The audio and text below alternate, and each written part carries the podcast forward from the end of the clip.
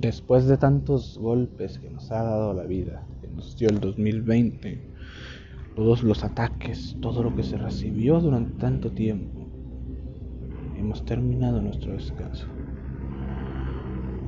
Dentro de breve, los cuentos de terror volverán. Esas historias seguirán aquí y tendremos la mira sobre el 2021, esperando que nada malo pase. Los saludo desde el frío desierto de Delicia, Chihuahua. Hasta pronto.